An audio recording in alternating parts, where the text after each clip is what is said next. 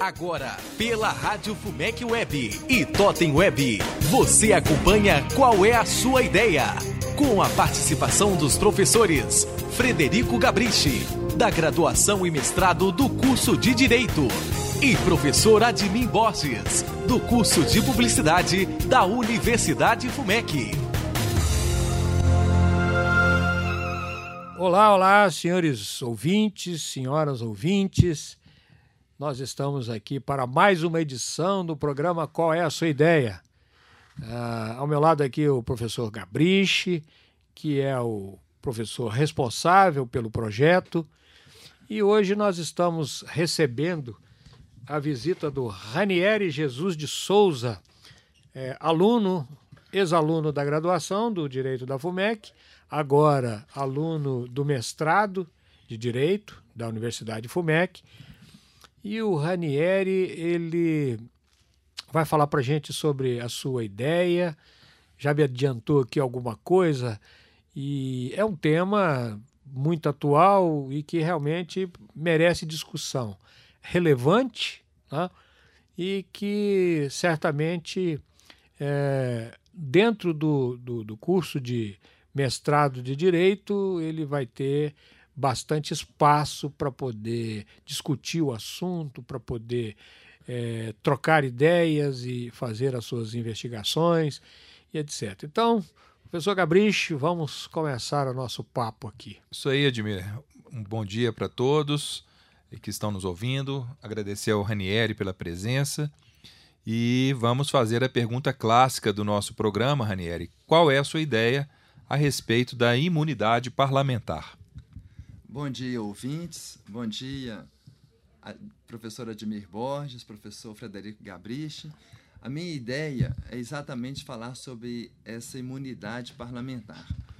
Hoje no Brasil, nós temos cerca de mais de 50 mil pessoas que são atingidas por essa imunidade. Prefeitos, governadores, presidentes, Ministério Público, vereadores, deputados e senadores. Na minha pesquisa, o meu âmbito eu vou restringir a imunidade parlamentar dos deputados federais e dos senadores. Esses deputados e senadores, eles têm imunidade, são várias. Tem imunidade quanto a opiniões, palavras e votos, que são chamadas de imunidade material, e tem três tipos de imunidades formais. São imunidade formal quanto à prisão, imunidade formal quanto ao processo, imunidade formal quanto ao foro. Isto é, uma, quanto ao foro, uma prerrogativa que eles têm de serem julgados nos crimes comuns perante o Supremo Tribunal Federal.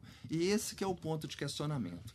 Eu quero questionar, inclusive existe uma proposta de emenda à Constituição para acabar com esse foro privilegiado, e o objetivo da pesquisa será trabalhar nesse âmbito aí, acabar com o foro privilegiado de deputados e senadores.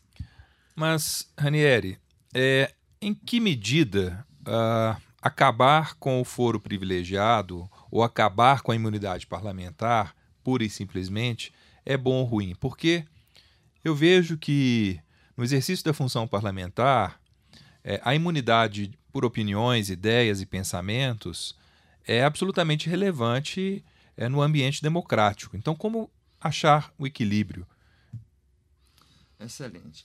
É, Para dizer a verdade, eu também me filio. Eu sou muito a favor dessa imunidade por opiniões, palavras e votos. Elas são necessárias. A imunidade também quanto, ao, quanto à prisão e quanto ao processo. Eu me filio ao partido que a defende. O que realmente hoje é questionado é essa imunidade que eles têm de serem julgados no Supremo Tribunal Federal. A ideia é que eles sejam julgados normalmente por um juiz singular, um juiz comum. E o que tem ocorrido, existe inclusive uma pesquisa é, chamada Supremo em Números. Foi feita pela Fundação Getúlio Vargas, curso de Direito do Rio de Janeiro, e foi apontado que de cada 100 casos que chegam ao Supremo dessa situação de julgamentos parlamentares, 68% deles prescrevem, simplesmente por passar o tempo e não serem julgados. E a punição que foi encontrada em cada 100 casos é um percentual de 0,74%. Menos de 1% dos processos que chegam ao Supremo termina em punição para os responsáveis. O tema é atual, está pautado pela mídia. Agora, é como um projeto de, de estrito senso, um projeto de mestrado, claro que você precisa ter um lastro, né? os pilares de sustentação da sua discussão. Então, eu queria saber quais são os, os livros, né? a, a bibliografia básica que você tem, se você já pode citar autores, o que, que você já tem para começar a, a, engendrar aí, a, a, a montar sua, né, o seu projeto, a sua proposta.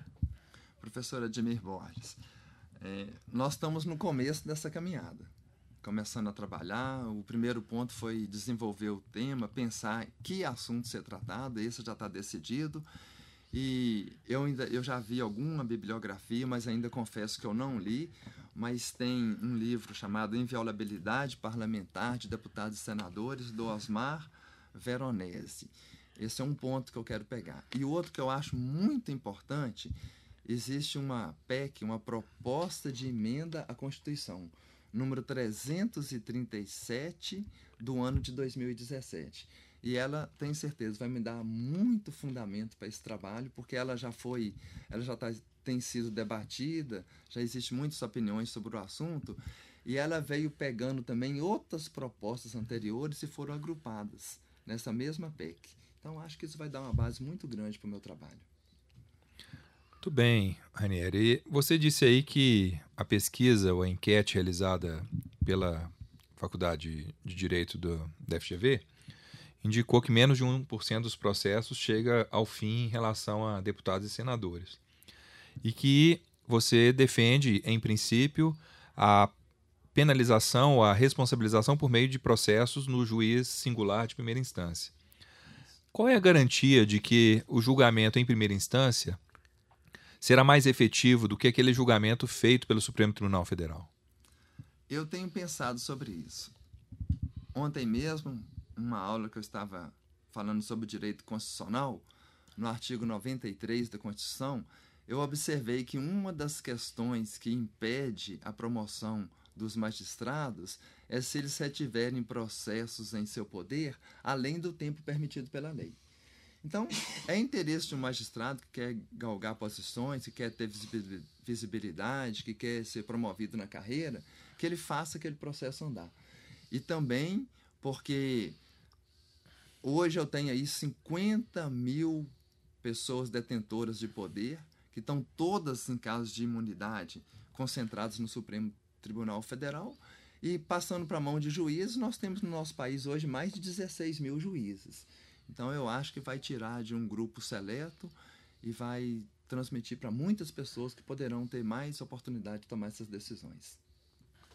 Do ponto de vista da. Porque todo projeto de nível de mestrado, doutorado, ou até mesmo de graduação, a gente pensa em termos de contribuição, uma contribuição desse projeto do ponto de vista acadêmico, do ponto de vista profissional e social, né? O que, que você imagina assim? Que tipo de contribuição quando você tiver já defendido lá o seu sua dissertação, que tipo de contribuição você terá dado ou dará, né, para o contexto acadêmico, profissional e social?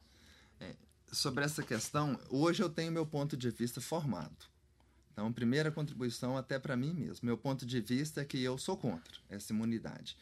Mas durante essa longa fase de pesquisa, de estudo, de pesquisa de campo, de jurisprudência, eu espero que a minha posição continue a mesma, mas pode ser que o estudo venha até mudar minha opinião. Contudo, o que eu estudar e essa contribuição que eu pretendo trazer é fomentar um debate e trazer uma conscientização sobre o assunto. E, em cima desse debate, dessa conscientização, procurarmos o que realmente é melhor em termo democrático para o povo brasileiro, encontrar uma solução, se isso é uma boa coisa que permaneça, talvez com alterações, ou se talvez seja a hora realmente acabar com essa imunidade parlamentar quanto ao foro. Bem, Ranieri, você disse que é contra, eu na verdade, não sou contra ou a favor, estou pensando aqui junto com você, mas existem alguns argumentos que eu acho que merecem ser considerados. Nós estamos num país que, infelizmente, até os juízes do Supremo Tribunal Federal são ameaçados é? de morte. Uh, estamos num país também em que o crime organizado tomou uma dimensão inquestionável. O crime organizado ele participa das eleições, ele financia campanhas, ele acaba, direto ou indiretamente, elegendo parlamentares. Como garantir que o juiz, na primeira instância, não vai ser pressionado é, pelo crime organizado, por exemplo, é, quando estiver julgando um representante eleito com dinheiro sujo do crime organizado? É, esse é um assunto amplo que também pode fazer parte da pesquisa e não só neste caso, mas eu acho que em qualquer processo hoje que ocorre existe essa possibilidade de pressão externa, de crime organizado participar. E dentro de um espaço democrático que nós estamos procurando para o nosso país, nós temos que realmente fomentar a pesquisa, criar debates e procurar soluções para o problema de uma forma geral, não só para esse problema criado agora com, com esse tema de imunidade parlamentar, mas com os demais problemas que existem nesse país, para que a gente possa fazer que prevaleça a justiça, a moralidade, a ética e combater esta corrupção e essas medidas que têm acontecido aí que são contrárias ao interesse público. Talvez até aquela que nós estávamos discutindo há pouco na sala de aula, o juiz sem cara, né? Nesses casos, é, ao invés de ser um juiz só, três, dois ou três juízes e não ser divulgado o nome exatamente de quem tomou a decisão para minimizar o, o, efeito de uma possível pressão lá na primeira instância. Mas isso tudo é para ser pensado, né? Muito bem. Muito obrigado por sua presença aqui, sua disponibilidade e desejamos sucesso aí na sua empreitada, que não é uma empreitada muito fácil, né? mas deve ser na medida do tamanho da sua capacidade e da sua vontade de fazer.